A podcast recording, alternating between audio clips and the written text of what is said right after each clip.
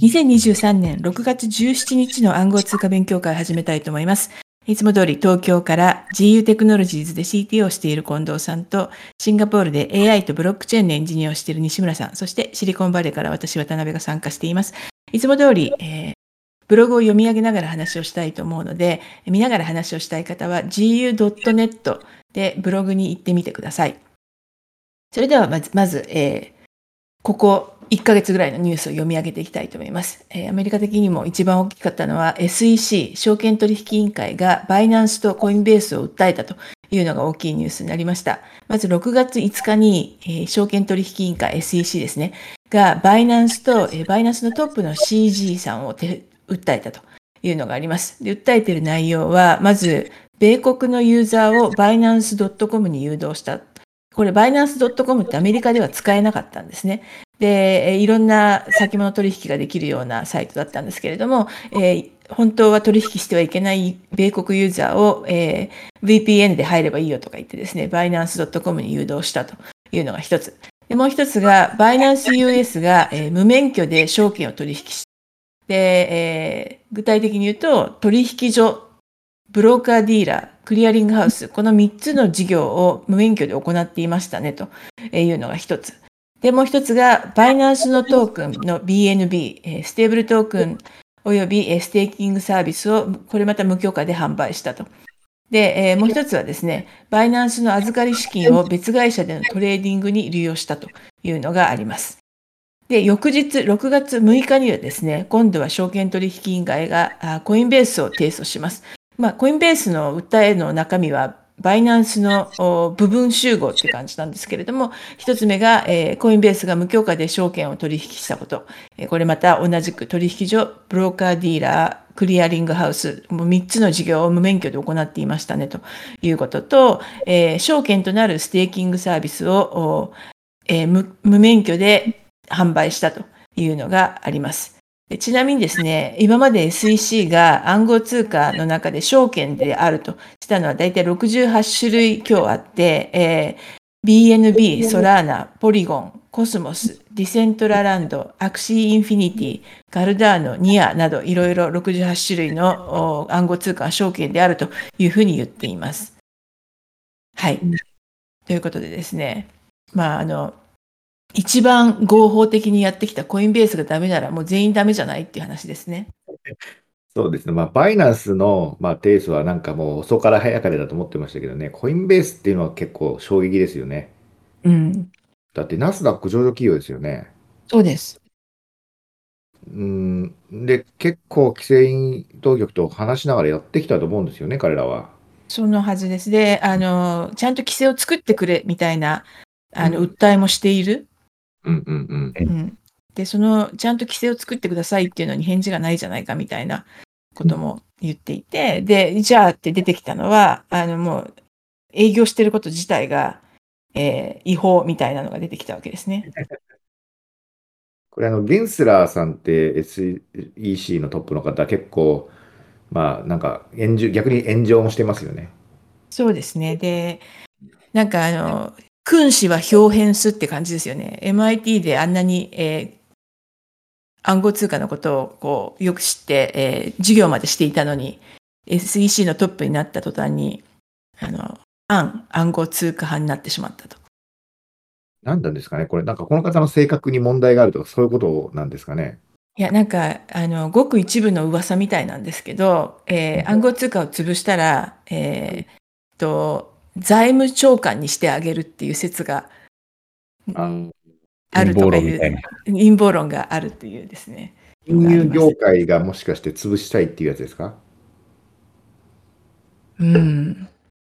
まあ、そうなるとなかなかこう、なかなかディープな話になってきますけど、まあ、サマーリンっていう感じはしますけどね。うん。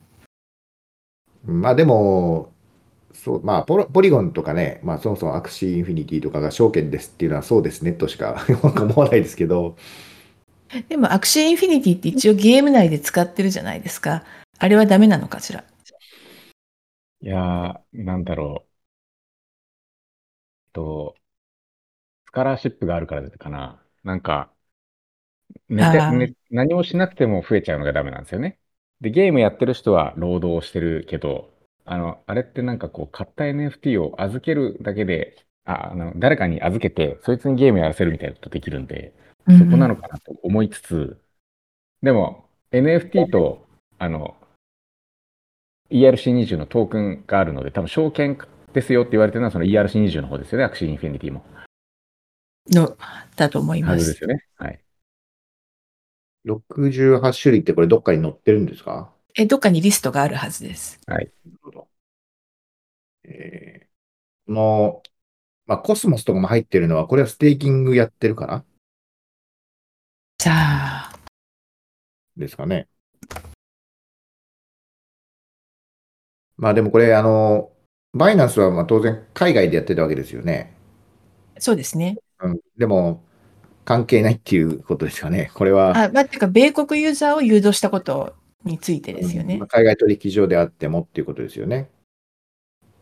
うん、米国のユーザーをお守るのが SEC のルールなので、海外でやっててもダメですよね。これあの、やっぱりバイナンスのトップの方、どっかで使わっちゃったりするんですかね。アメリカに来ると危ないのかしら。アメリカ、シンガポールとかは危ないんですかね。今、シンガポールにいるんでしたっけ？バイナンスのトップの方って。いや、もう今シンガポールにいないと思います。どこ行ったかわかんないですね。どこ行ったかわかんない。はい中国には帰れ、中国の方でしたっけ？そもそも。いや、カナダ人なんですよ。じゃなかったでしたっけ？カナダ国籍の人だったような気がするんですけど。そうなんですか？日本にも住んでたことあるし。あの、でも中国出身でカナダの、えー住民権を取ったのかもしれない。英語ちょっとなまってますよね。ああ、うんなるほど。まあでもなん、うん、なんですかね。まあ中華系カナダ人なのか、もともと、うん、まあカナダに移住していた方なのかってことですよね。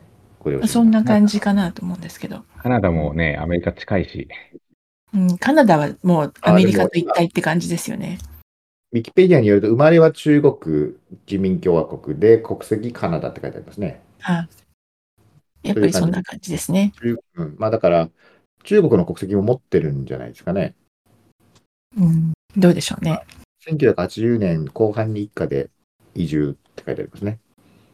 なるほどカナダに移住したって感じですかね。なるほど、なるほど。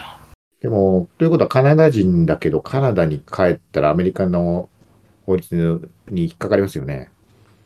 そうですね。なかなかハードですね。そうですね。どうするんでしょうね。どういう、どうなんでしょうね。この、くお金払えばいいっていう問題になるんですかね、C の場合って。いや、これ、あの、そもそも存在意義を問われてる感じじゃないですか。あーまあ今後ってことですね。まあ、これまでよりも。うん、そうです。日本も今、バイナスジャパンができるんですよね、西村さん。あの、9月かな。あ、じゃあもっと前にできる。あの、今、さサクラエクスチェンジを買って、あそうかでそれがなるっていう話ですね。うん、じゃあ一応各国に、まあ、作ると。はい。行った時に、どうなんですかね。バイナンスのブランドでみんなそれ使うのかな。日本の方は、バイナスジャパンを使うんだろうかっていう疑問なんですけどね。どうなんでしそれょうね。は西村、あのそれは近藤さんが一番わかるんじゃないでしょうか。あ僕は仕事柄ちょっと、一応アカウント取ってみようかなと思いますけども。あの、ただ、リストされるトークンは、の種別は、その日本のホワイトリストに従うと思うんで、あの、今までバイナンスのグローバルが扱ってた、たあの、多種多様なトークンが取引できるわけじゃないですよね。今、あの、日本の規定が変わって、まあ、1個上場したら、他はもう金融庁の許可なく上場しちゃっていいことになったんですよね。だから、一個、一個上場したらってどういうことですか？今までは、その取引所ごとに審査だったんですよ。はい。だけど、あの、どっかの審査が通ったら、あの、金融庁のですね。そしたらもう他の取引所は、あの、金融庁とかにあの審査なく、まあ、自分の裁量で、あの、リスティングしちゃっていいっていうことにななりました。えーじゃあ最初の一個っていうのは誰がやるんですか？それはどこかの取引所が、あの、頑張って審査を金融庁に、ねじゃあはい JBCA にお願いしてしてもらうっていう感じですかね。じゃあでも残りの取引所は、えー審査はしなくていいけど、やっぱりあのあ日本の法律に触れたらそれはダメなんですよね。それはダメですけど、前は、例えばじゃあ、まあ、バイナンスジャパンが日本に来て、あの暗号資産日本の取り扱いをすると全部再審査だったんですよ。一個一個、もうすでに他の取引所が扱っているのに。でそれはおかしいよね、と。あ、トークンの話ですね。あ、トークンです、トークンです。ごめんなさい。あはいはいはい。取引所がっていうことだかと思って。ああ、取引所は、どうなんだろうな。でも最近、その暗号資産の審査も、もう前は詰まっちゃって大変だったんですけど、最近はすごいスムーズになったって聞きましたね。日本では。なるほど。今何個ぐらいホワイトリストされてるんですか？何個ぐらいだと3、40ぐらいのイメージですけど、西村さん知ってます？ああ、ちょっと数までは、あの、詳しくはあれですけど。うん。うん。ちょっとすいません。詳しくわかんないですけど、おそらく、あの、コインチェックさんとか、ビットトレードさんとかが一番多いって言ってるんで、そこの辺が 近いんじゃないかっていう。まあでも、うん、だ今後どうやって取引所がその特徴を出していくのかなっていう、そこが気になったっていう感じですね。うん。まあまあ、アメリカの方はこれ、あのーまあ、最低でも2、3年は裁判にかかるであろうと言われているので、えー今後どうなっていくかですけど、まあ、コインベースは、あの、存在意義をかけて戦うと思うので、かなり長引く戦いになると思います。コインベースがこうなっちゃうと、他、他ってあるんでしたっけ？アメリカベースのクリプト企業って何か。あ、取引所、えっ、と、あれ、えー、K, K で始まる、クラーケン？クラーケン。日本は撤退しちゃうんですよねク。ラーケンなんか200個ぐらい払わされてましたよね。あはい、そうですね。それで一応なんかこう、まあ、結型はついたんですかね。ですかね。でもやってること一緒ですよね、コインベースと。その、うん。取引所、ブローカーディーラー、クリアリングハウス。免許で行った。まあ、免許があればいいっていう話なのかどうなのかってことですよね、これ。で、免許を取ろうとしても、取る、あの、道がないみたいなことをコインベースは言っていて、うん。その、ちゃんと規制してくれくれないと困るんだけどっていうのに対して、まあ、さっきも言ったけど、そもそも暗号通貨禁止みたいなことを言ってきたという感じですよね。これはあれなんですか？うんあの、提訴って書いてあるから、提訴はしたんだけど、その後の、なんですか、決着ってのはまだってことですよね？これが、まあ、最低でも2、3年はかかるであろうはいはいはいはい。ということです。で、SEC の負けっていうことも、まあまああると。そうですね。まあ、結構一方でヨーロッパとかは結構規制をしっかり今作って、ちゃんとやってますよね。うん。アメリカが意外と現すらその個人プレーで大変なことになってるのかどうなのかっていう感じがしますけど、まあ、結構遅れそうですよね、アメリカのビジネス自体は。そうですよね。うんで、えっ、と、国会議員とかも、あの、えーゲンスラーの、えー退任を求むとか、もしくは、あの、どういう暗号通貨が証券かっていう足切りをちゃんと明快化すると。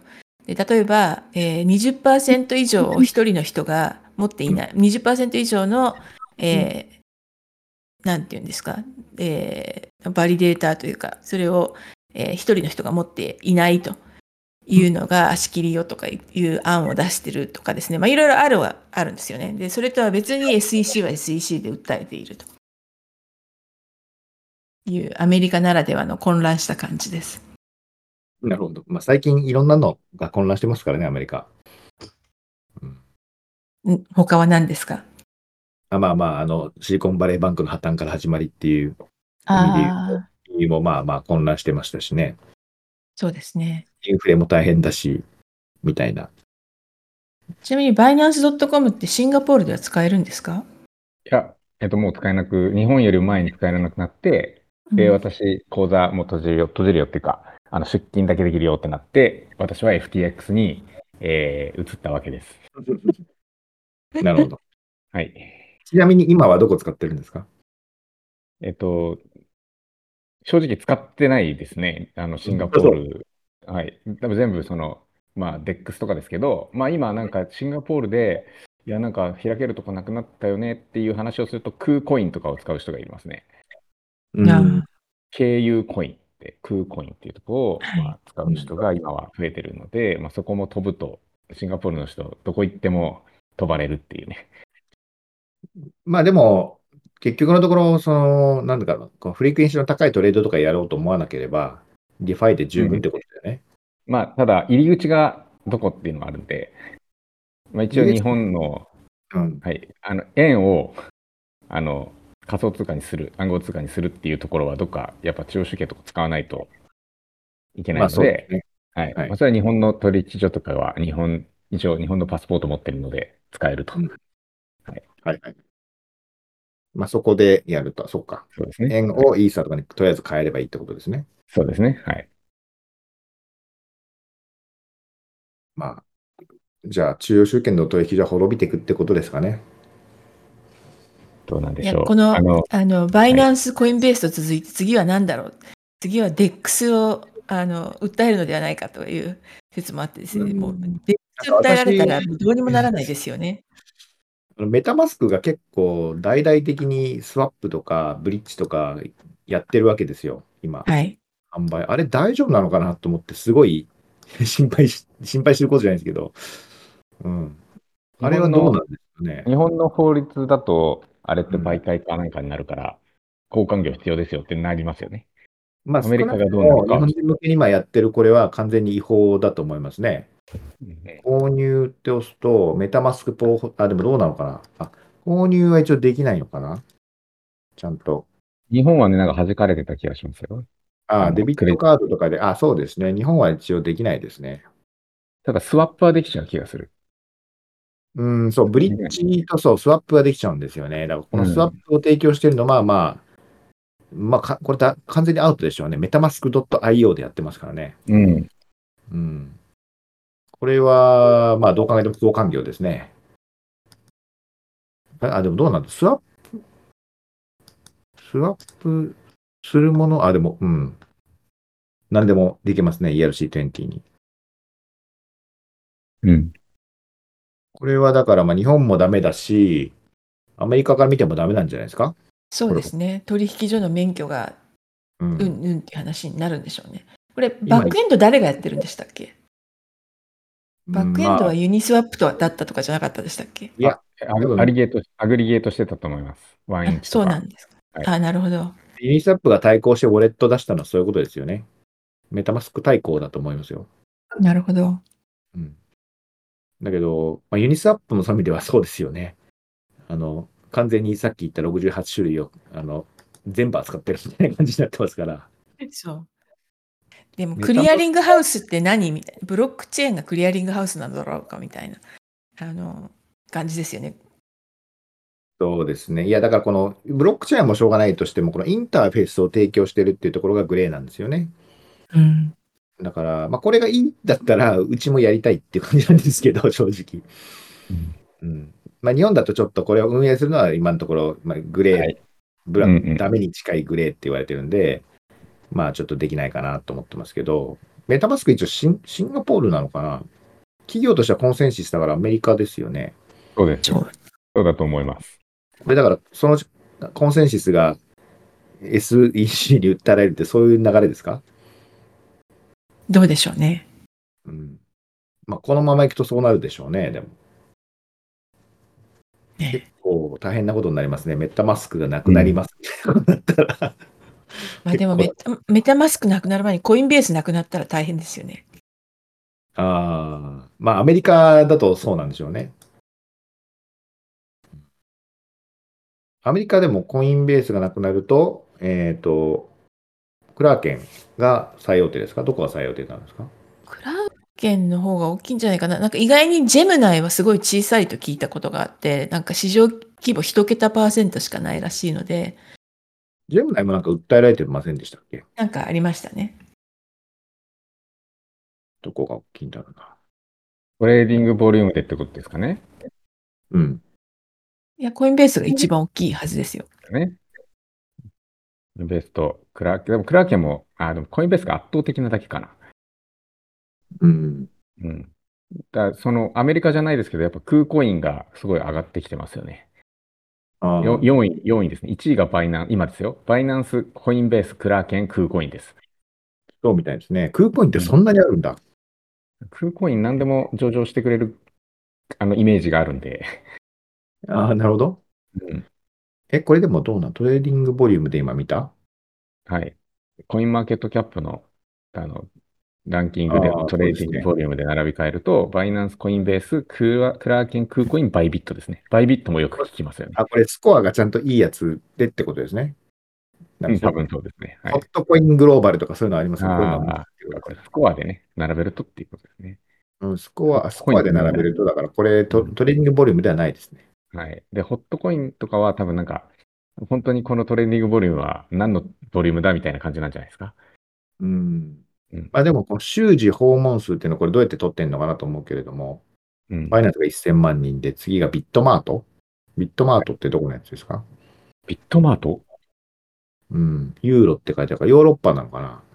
なんか私が見てるリストと違う。いや、あのね、週次訪問数で並び替えてああし、そうですね。はい最近ビットゲットもなんか流行ってますよね。うん。なので、なんかでもちょっと怪しいですね。コインベースの週次訪問数が2万2000人になってるそんなわけないでしょって気がするな。まあでも、大体クロコインベース、クラーケン、クーコインみたいなところっていうのはなんか、うん、まあわからないでもないっていう感じしますよね。で、一番日本で大きいのはビットフライヤーが12番手に来てますけど、大きいっていうか、うん、流動量は10億円こんな少なかったっけ？っていう感じですね。うん。はい。なので、アメリカはやっぱりコインベース、クラーケンですね。うん、そうですね。だいぶ離れてジェムナイがあるって感じで。うん、そうですね。まあこれから2、3年かけて戦ってもらおうではないかということでですね。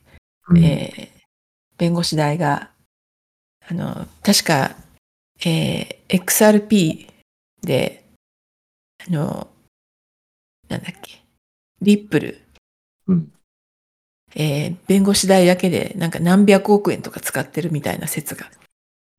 これなんかマッチポンプだったりしませんかね？弁護士たちが儲けるための。ねえ。その可能性も高いな。いやー、いや恐ろしい。恐ろしいですね。うんそんな感じの、えーニュースが2件続けてありましたというのが、これまでの話です。うんでもう一つ、別のニュースで、今度は、あのレジャーが、ハードウェアウォレットですね。ハードウェアウォレットのレジャーがリカバーサービスっていうのを出したんですけれども、このローンチが延期になりましたと。で、えーこれシードフレーズをバックアップできるのがリカバーサービスであると。で、リカバーサービスでは、プライベートキーを encrypt して3つに分解して、でレジャー、コインカバー、エスクローテックという3箇所に送られると。で、ユーザーがウォレットアクセスをリクエストしたときに、この3つのうちの2つがそのおユーザーのレジャーデバイスに送られて、そこで、えープライベートキーを再構築するというものはいなんですけれども、うんうんうんえーハードウェアウォレットの意義に反するということで、コアユーザーに不評だったので、ローンチを延期しましたと。で、今後 OSS にして中身をちゃんとこう明快にして、えーもう一回やり直すというようなことを言っています。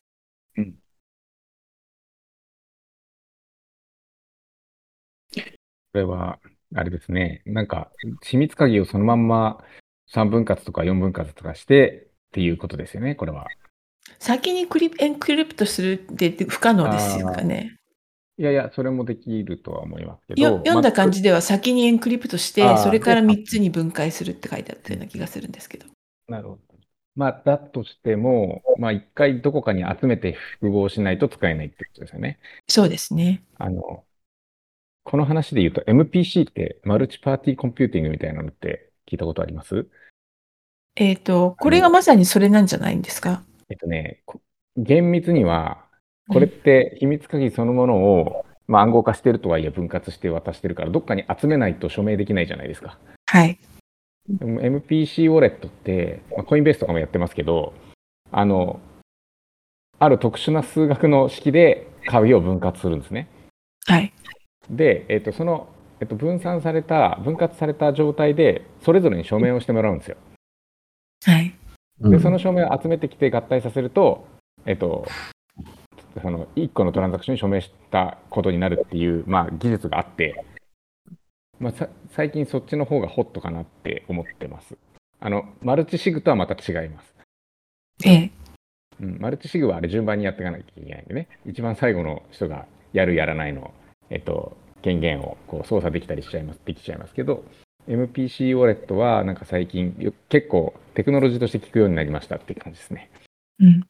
うん。まあ一箇所でサインの署名サーバーを置いとかないから、よりセキュアっていうことですよね。はい。まあ、レッチャーなんでね、あの、これ集めてきて署名するのがどちらにしても、あれかな、そのレッチャーデバイスに送られてってことは、あれっちゃう。自分のとこにで復元するから、まあいいでしょうっていう感じですけど、なんかサーバー上で、えっと、あの、秘密鍵復元してみたいなサービスもあるんで、それ分散してる意味ないよねみたいな。うんそうですね。うん結構今、そういういろんなアプリを作ってて、やっぱり困ってるのがそこで、その、まあ、サーバー、まあ、どっかで署名用のキーを置いとかなきゃいけないわけじゃないはい、ですか。はい。サーバーサイドでどうしても。うんでもそれを一箇所どうやってセキュアにするのかっていうのは結構な課題なんで、うんうんそれがね、二箇所に分割できるだけでも相当セキュリティの強度は上がるので、はいいいですねあでも、あの、MPC だったらってことですよね。この方式だと結局どっかのサーバーに一回集あめて複合してなんで、そこが狙われるかも。うんまあ、このまず3つが信用できるんですかから始まるわけですけど、うんレッチャー、コインカバー、エスクロー、テックの2つが抜かれたら終わりってことですよね、これは。はい、はい。うん。まあなんかこう、Web3 オースとかは、もうまあ近いっちゃ近いですけどまあ、れはまあ MPC やってると言ってますよね。え、あれ NPC なの？えっと、あの、何でしたっけ、トラスネットワーク上で、えっと、ん署名するところ、あれ MPC っぽいことをやってるんだと、あそこなんか中身公開されてないからあれですけど、うん。あ、トラスネットワークの新しいやつね。そうです。はいはいはい。そうですね、NPC や、はいあなんかやりますべとかって書いてありましたね。うん。まだだからここら辺が発展途上なんですよね、このはい業界はどうし、うん、もう少しで、んまあそこまでユーザーも求めてないっていうのがね、もしかしたらあるのかな。まあどうなのかな、求めてないのかな。あれば使いたいけどね。うん。てかむしろあのハードウェアウォレットの、えーハードウェアウォレットを使うレベルのセキュリティを普通の人は求めていないという可能性もこちらはこちらでありますが、まあ、そういう人はレジャー買わなければいいということだそうなんですよ。そうなんですよって言ったらあれですけど、そうなんですよ。ですよねいや。ーちょっといろいろ考えたんですけど、やっぱレジャーをね、ビジネスユースで使うというのはね、まず怖くて無理ですよね。うん、やっぱり、あのちなみにあの、これはちょっと、まあ、ニュースの話から個人的な話で皆さんどうやって秘密鍵管理されてますか？秘密どうやって秘密鍵生成してますかっていう、なんか管理してますかは昔ここで話した気がするんですよ。それぞれ。生成ってどうしてますか？生成はもう、なんか、なんですかね。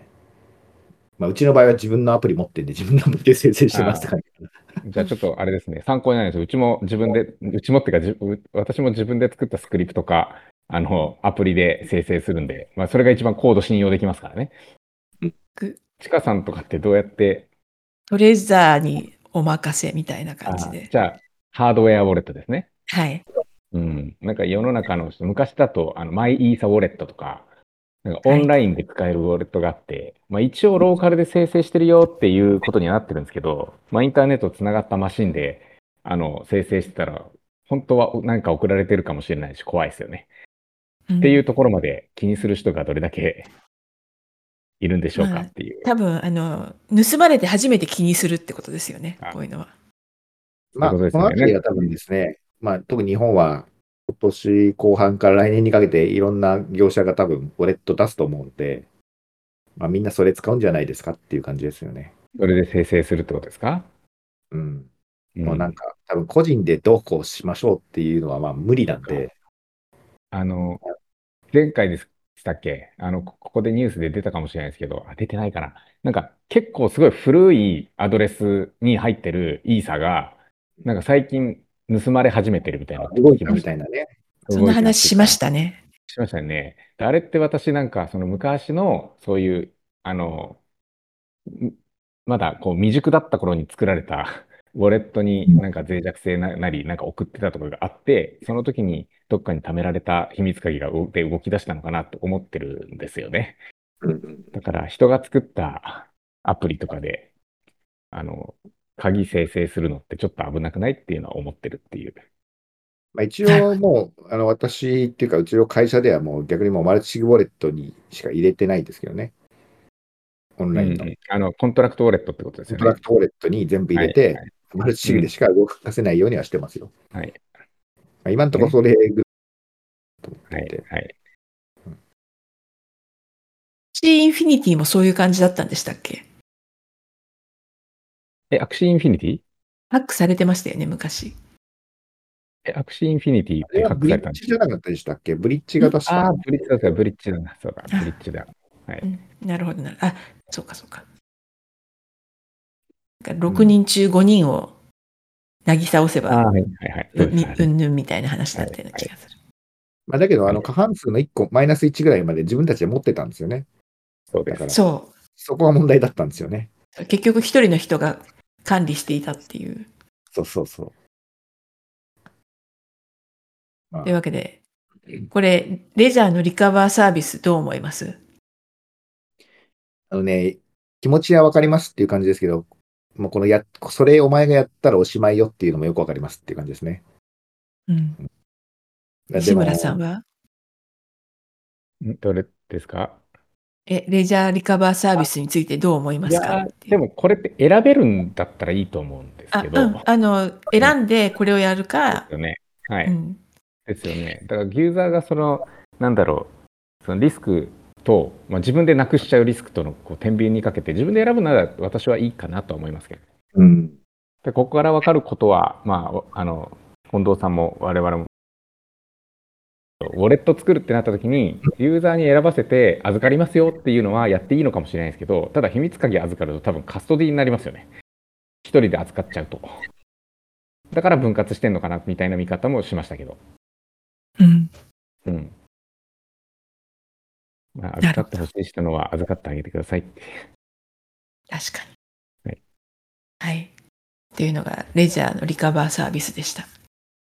で、その他のニュース。えまずですね、あの、ちょっと前に話したと思うんですけれども、えーイーサーのステーキングサービスをやってるライドから、え引き出せるようになったんですね、イーサーが。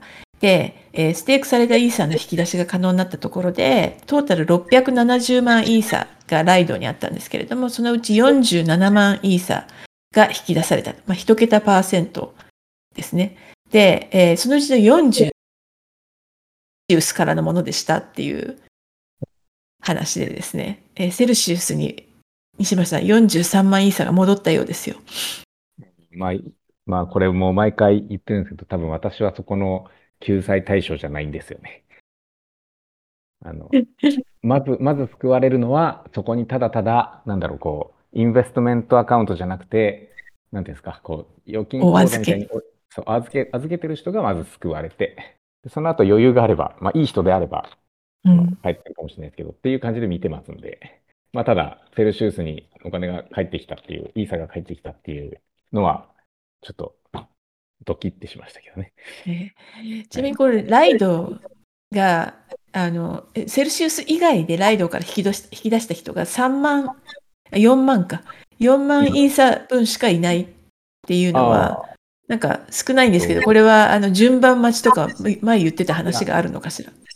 あの、これ多分、私も、あの、ST さん、ライドの ST さんを持ってたんで、わかるんですけど、あの、私、その ST さんどこで手に入れたかっていうと、別にその、ライドでイーサを送って1対1で、その ST さんをもらって、あの、ちょっとずつ増えてたんじゃないんですよ。あの、一時期 ST 差の価格がイーサと乖離した時があったじゃないですか。ちょっと安く買えた時。あの時に普通にユニスワップかなんかで買ったんですよね。はい。で、えっと、その ST さ、あの、また1対1に戻ってきたので、えっと、イーサに戻すじゃないですか。ちょっと増えてるはい。はい。その時に、私、ライドに行って、あの、ST 差をイーサに変えてくださいってやってないんですよ。うんうん。それも、ウェニスワップで ST 差をイーサに変えちゃってるんですね。なるほど。だから、なんとなく思うのは、その ST 差もういいや、イーサにしようって言った人が、あの、ライドにステーキングやめますって来てない。うん。もう普通に市場で ST 差をイーサに変えちゃってる。なるほど。そうすると、まあ、ST 差欲しい人が同じだけいれば、そこでこうぐるぐる回ってるだけなんですね。うん。ってなると、なんか、ライドからの引き出しは、うん。だ ST 差やめた AE 差にしますっていう人は、まあ、もっといるんだと思うんですけど、本当にライドに ST 差を E 差に戻しに来た人っていうのは意外と少なかったのかもしれないです。ちなみに今イーサがある意味って、まあ、あの、イーサを預けておいたら、流動性がない分、ST イーサをもらって、えー流動性を作るってことだと思うんですけれども、うん。えー今その ST イーサを買いたいニーズってなぜ、なぜあるのかしら？その、ステーキングしてる人以外に。あの、ステーキングはできないけど、32イーサないけど、えっと、ステーキングの報酬が欲しい人。あ、ST イーサを持ってると、それがやってくると。年間、今だとい4%かな？3%、うん4%ぐらい増えるんで、えっと、そうですね。30、あの、2つ理由やって、32イーサも持ってない人ですね。なるほどで。かかつ、なんかさあの、自分でステーキングしようとすると、あの、ステーキング開始と解除の時に結構時間がかかるじゃないですか。はい。でも、ST イーサだったら、 Uniswap とかでその即座にイーサに戻せるので、その流動性の高さじゃないですかね。ただ、自分でステーキングするよりは利率が2%ぐらい確か Lido を最近取ってますね。なるほど。今、ステーキングの報酬が5%、6%ぐらいなんですよ。うん。5.6%とか、年間でですね。はい。で、それ Lido を通すと 3. 点何パーとかになるんで、ライドさん結構強気に間で、あの、手数料を抜いてますね。うん。うんまあ、それだけのことやってると思いますけど、大変なことを。うん、でも670万もあったら結構な額ですよね、ライドに入る。はい。はい。そんぐらいの規模でやんないと、このステーキングの代行って実は美味しくないよねっていう話は界隈でしてます。なるほど。はい。はい。というのがライドの話でした。はい。で次の話はですね、これちょっときな臭い話なんですけれども、えクロスチェーンプロトコルのマルチコイン、あ、じゃないですね、マルチチェーンの CEO が消息不明となりましたと。でこれあの、中国の人なので、中国で逮捕されてしまったのではないかという噂です。で、えー CEO がいなくなった結果として、サーバーアクセスができなくなって、えー10以上のチェーンのサービスが停止しました。で、えー私聞いたこともないコインばっかりなんですけれど、 Public Mint とか Dyno Chain とか Redlight Chain とかですね、えーそういうものはのサービスがあ停止になりましたっていうのが最近のニュースでありました。これ、知ってました？ Multichain っていうサービス。なんか聞いたことはあるかなぐらいでした。うん。エニー AnySwap だったら聞いたことあります？ああ、聞いたことある。 AnySwap の多分リブランディングされた名前が確か Multichain になったんだと思うんですよ。そうなの？それなのか、えっ、と、これクロスチェーンプロトコルって書いてあるから、それと全く別物なのかな。あのあ AnySwap は AnySwap はあるよね。でも AnySwap ってなんか、あの、 Multichain になるよっていうのが上に出ません？ AnySwap は Multichain にリブランドしましたって出てくるんですね。確かに。これかと思って、でも多分これですよね。そうだね。だからまあ、簡単に言うと、エニースワップのトップがとんあのいな消息不明っていう意味で私は取りました。あの、クロスチェーンルータープロトコル、ブリッジを、あれ、エニースワップってでも、ブリッジ以外、ブリッジ以外も提供してる？ブリッジだけ？うんブリッジ、ブリッジっていうか、ススワップも提供してる。まあ、あ、うん、あの、マルチチェーン間のブリッジスワップだと思いますよ。そうですね。マルチチェーン間だとレイヤーゼロってあるじゃないですか。はいはいはい。最近、ゼロレイヤーとかレイヤーゼロレイある。うん。はいあれはどうですかっていうか、あの、今度、コンタクトがあったんで話するんですけど、あーまあ中身、ちょっとね、みあの全部全部見れないんで、あのだから流行ってますよね。流行ってますっていうか、聞くようになりましたよね。まあ一応あれはなんかただのブリッジ、まあブリッジなんだけど、はいその、リレイヤーとか、そういうのは自分で運用もできるみたいな。はいはい。まあ分散してるよっていう、できるよっていう。っていうか、そうですね、オラクルとかは、うんこう、要は、彼に任せないっていう選択肢も取れるので、まあ、あのどこにセントラライズするかを選べるというかね。はいうんまあ、そこが特徴なのかなと思うんですけどね。はいはいこのマルチチェーンはなんかどうだ、どうなのかなっていう。うんこれ CEO しかサーバーアクセスできないって、それ、ハイリスクですよね。止まりましたってそういうことですよね、つまり。あれ そういうことですね昔、中央集権の取引所でそれやられたことありますね。あの、カナダの、あれじゃなくて、いっぱいありすぎてえークワドリか。私がそれやられた。止まったってことは、これね、本当にね、などどこに行っちゃったのか分かんないけれども、こう止めなさいって命令が下って止めたってことですよね、きっと。いや、なんかメンテナンスができなくなって止まっちゃったっていうふうにあニュース言われ、言われてますけど。そういうことですか。消息不明。消息不明ってすごいな。まあこれマルチチェーン間だから、あれなんですよね。その全部 decentralized でスマートコントラクトで動くっていうあの Tornado Cash みたいなことができないんですよね。うん。うん。 Tornado Cash はあの、スマートコントラクトだけは、ああれダメって言われてるけど、スマートコントラクトだけは動き続けて、で、U- UI のは Web のどっかのなんか IPFS とかにホストされて使え使えるんですよ。うん、あそうですね。この AnySwap Multichain とかは、あのウェブサーバーだけあってもダメで、まあ実際何かこう、橋渡しするプパッチプログラムみたいなのが裏で動いてないと多分できないんで、まあ、それが止まっちゃうと CEO しかリカバーできないみたいな、そんな感じじゃないですか。これどうするんでしょうね。CEO いなくなったらもう終わり。CEO がいなくなったのあで、ーサービスはこれっきりにしますみたいなことになっちゃったりするのでしょうか？うん、はい。恨むなら、その CEO を恨めって言って、指す先がないみたいな感じじゃないですか。うん。うん。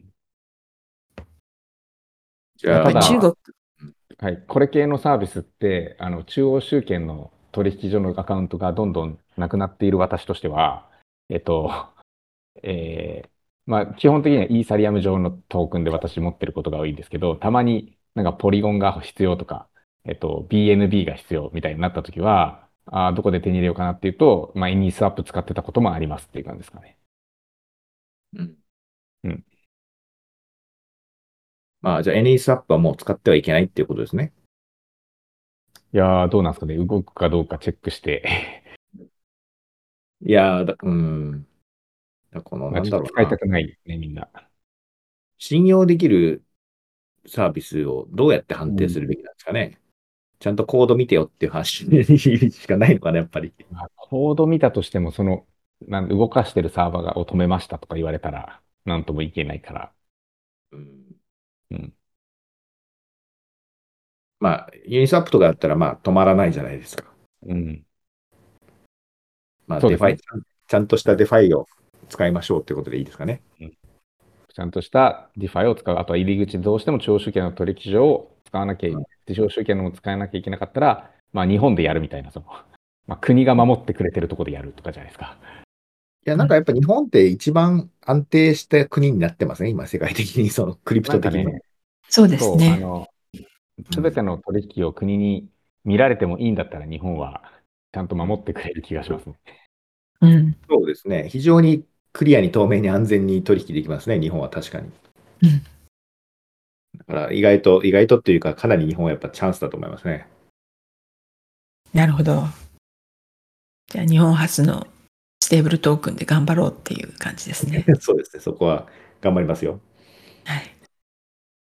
で、えじゃあ次のニュースで、 Binance 8000人の社員のうち20%をレイオフした、するという噂が出ています。で、まあ私的には8000人もいたんだとかなり驚いたんですけど、今、僕もそう思いました。でも見たらコインベースも4000人以上いるんですよね。どこに8000人いるんですかね、バイナンスさ。あ、世界中にリモートワークですか？のはずですよね。バイナンスのオフィスって聞いたことないですよね。うん。オフィスがあったら踏み込まれますからね。ないんでしょうね。どういうことになってるのかな？不思議、不思議っていうか。リモートで8000人管理するって大変ですよね。そうですね。不思議と言いながら、うちもフルリモートで 数十人管理してるから、まあ、規模が違いますけど。8000、いや、なんかそれに興味があるな。やっぱそういうリモート管理専用の仕組みっていうか、こう導入してたりするのかな。ちなみにコインベース4500人だそうです。えーコイコインベースはオフィスってあるんですか？あります。うんそれはどこら辺にあるんですか？いや、サンフランシスコにあると思うんですけど、なんか本社はなんか違うところの住所になってますけど、なるほど。じゃあシリコンバレーエリアで皆さん住んでるって感じですかね？と思うんですけど、もともとあれ Y コンビネーターですしね。あ、そうなんですか？そうですよ。えー、うん。なんか、アメリカだとこうクリプトやるならこの州みたいなのあるんですか？いやー、一応なんか、あの、こう、名もない州が頑張っていたりするけれども、特にないんじゃないかな。まあ、まあ、強いて言えば、フロリダ、市長がフロリダでやってとか言ってですね、声掛けをしていると。なるほど。えーあんまりじゃあ規制状況はそんなに各州で変わらないっていうことですね。そんな、あの、結局、国、国から SEC じゃないですか。なんか規制してくるの。うんそうすると国なので、どこでやっても関係ないですよね。なるほど。うん。まあ、アメリカの外だとどこの国だとやっていいんだみたいなとか、もう一周みんな探しまくったでしょうしね。うんうん。モンテネグロか？みたいな。ああ。最近はどこがトレンドなんですか、西村さん？えっと、どこだっけ、あの、ビットコインを、あの、ビットコインを法定通貨にするって言ってた国どこでしたっけ？本エルサルバトルか。エルサルバトトル。いエルサルバドル？へ行ってる人いるんですか？や、いますよ。あの、古くからビットコインやってた、あの、人たちは結構エルサルバトルだって言って行って、なんまあ、要は法定通貨になるってことは、あの、なんか物とか買えるわけじゃないですか。うん。で、その時に、あの、ビットコインの普通にネットワークで払おうとしたらめちゃめちゃ遅いよねって言って、じゃあエルサルバトルにライトニングネットワークの、あの、うんツールを提供しようって言っている人たちは日本人の人たちですね。うん。なんか、うんすごいな。意外とライトニングネットワークやってる人って日本人多いんですよね。なぜかああ、なんだろうね。まあでもそういうの好きかもね、日本人は。こううん何か改善するのが好きな人が多いから。まあ、あとはその UI 頑張ったりとかっていうところが多分そうだね。なんで、エルサルバトルでのなんか政府が作った UI じゃこれはダメだって言って日本人が立ち上がったってよくわかんない。グローバルな感じですね。グローバルな感じ。ただ、そうですねビットコインがエルサルバトルで法定通貨になると、日本もビットコインを他国の法法定通貨として扱わなきゃいけなくなるみたいな、なんか盛り上がりを見せてますよ。うん、あれ、これでもその話なんか一回決着しませんでしたっけ、決着したんでしたっけ？なんか日本政府が何かを発表したような気がする。ああ、そうなんでしたっけうん、で、なんだっけな。多分通貨とみなさないとかなんとかなったのかな。まあ、通貨になっちゃうと FX の対象でしたっけってことになっちゃうんで、うん。税率がビットコインだけ違うってことになっちゃうんですよね。うん。だから多分、見なさないみたいなことになったような。そんな他国が通貨ですって言ってるものを見なさないとかって言っていいんですかね。確かに。もうそこら辺がどうなってるのか分かんないですけど、まあ誰か、ね、裁判をするような人はいないでしょうからね。あうん日本政府ビットコイン外国通貨と認めずっていうニュースがありますね。なるほど。まあ、エルサルバドル、小さい国ですからね。そうですね。はい。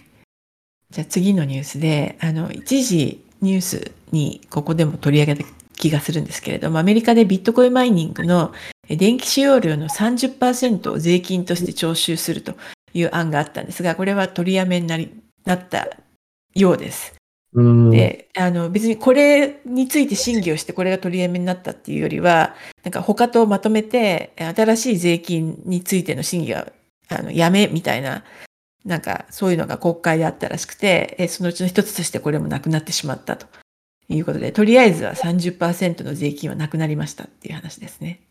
うんはい。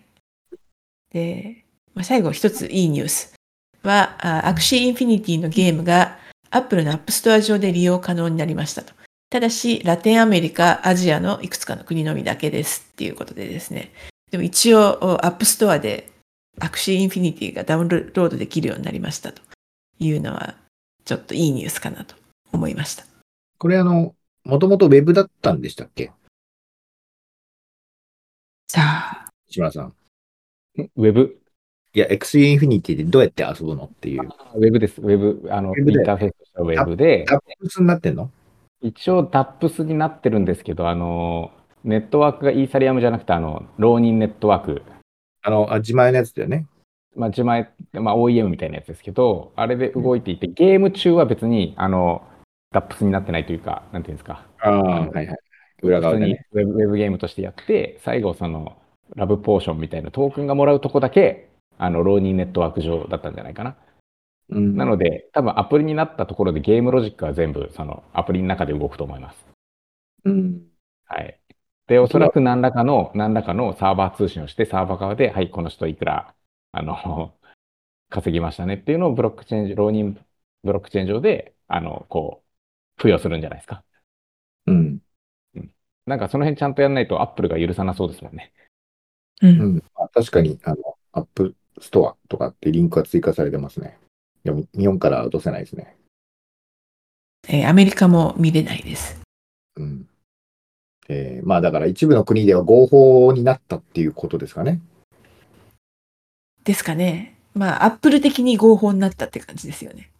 まあ、片や、片や、えっと、まあそれに関連してニュース足しますけど、あの、ゼウスっていう、あの、と、あの、ウォレット知ってます？私もあんまり使ってなかった。いやゼウスって聞いたことないです。それのアップデートうん。がアップルから拒否されたんですよ。うん、それなんで？でで、なんでかっていうと、なんか、その売買機能がついてるからみたいな、イチャモンがつけられたらしいんですよね。取引機能うんなんですけど、そのゼウス、そのアプリ側は、いや、売買機能つけてないよっていう、なんか、よくわからない、その、あの、争いをしてて、うんでアップル的になんか、あの、投げ銭機能、うんなんかそのトークンを、えっと、その誰かこう、ファンの人が投げるみたいな、なんか、あるじゃないですか。誰かにあげる。はい。その機能がついてるらしくて、それは売買だみたいなことをアップルが言ってるって、ちょっと、いうどうん、ことの真相はよくわかんないですけど、とりあえず、アップデートが急に拒否されてるっていう、ちょっとウォレットアプリを作ってる人たち的には、なんか嫌な話でしたね。あの、なんか昔トラストボレットとかも拒否されたってありましたけど、はいはい今あれはどうなブラブラウザついてたから、タップブラウザ機能ついてたから弾くみたいな話でしたよね。えーい今はどうなってるんですかね？今は多分、えっと、トラストが、その、タップの機能なくしたんじゃないですか？なくしたんですか？でも、え、メタマスクもタップついてません？そうなんですよ。そうなんですよ。あ、そうなんですよ。あ、トラストウォレット、これ私最新かわかんないけど、一応、あの、大っぴらにブラウザの機能がまた復活してるな。ああ、うん。じゃあ OK になったんですかね。そう、昔は、あの、トラストウォレットって隠してたんですよね、この機能を。うんうんで、なんか特殊な操作をすると有効になるっていう、ちょっと古速なアップルを騙すようなことをしてたんです。だから嫌われたのかもしれないですね。うん。なるほど。まあ、あの、ちょっと僕も一言じゃないですけどね。ブラウザタッそうプ機能ですね。ブラウザーとかね、ウォレットとか言うと人事じゃない話ですけど。あの、一応、ちゃんとうちは配信されてるんで、きっと大丈夫なんだと思います。あちょっとまだね、エクスペリメンタルの機能にしてますけどね、ちょっとそろあ、そろはいはいはいはい。エクスペリメンタル解除して、ちゃんと使えるようにしたいなと思ってますけど。じゃあ、気をつけてください。はい。ということで、今回のニュースはそんなところでした。はいえーまあ、いつもながら、なんかこう、悪い話の方が多くて残念なんですけれども、いい話、えーぜひ、あの、あったら西村さん、近藤さんも私に教えてください。悪い話って言いながらも、なんかそんなに新しい感じはしなかったですね。そうですね。うん4兆円がなくなるとか、そういう刺激のあるニュー スはあんまないっていうか。そうですね。暴れ、暴れた人が、暴れてるのが、あの、ハッカーとか犯罪者じゃなくて、セックが暴れてるだけだからかもしれないですね。そうですね。うん証券取引委員会、はいあの、が一番大暴れしてる感じですね。はい。うんなんというわけでかまあ、いいニュースかわかんないですけども、あの EU とかでは結構、その暗号資産の規制、いい意味で規制がちゃんと今はっきりして、それが可決されたので、まあ、これから進んでいくと思いますけどね、なんかちゃんとした人たちが進んでいくかなっていう気がしてますけどね。うん。なるほど。アメリカ謎ですね、ちょっと。一番謎じゃないですかね。謎ですね。まあ、2、3年かかるんじゃないでしょうか。うん、なんかちょっとアメリカは周回遅れになる気がしますね。もともと今、金融の覇権を握ってる国だから、やっぱり、こう、イノベーションのジレンマにはまってる気がしますよ、アメリカは。うん、そうなのかな。国として。まあ、ちょっと何とかしてほしいんですけれども、えーアメリカはそんな状況であるというニュースでした。ということで、じゃあ今日はそんなところで終わりにしたいかと思います。はい。はいどうもありがとうございました。どうもありがとうございました。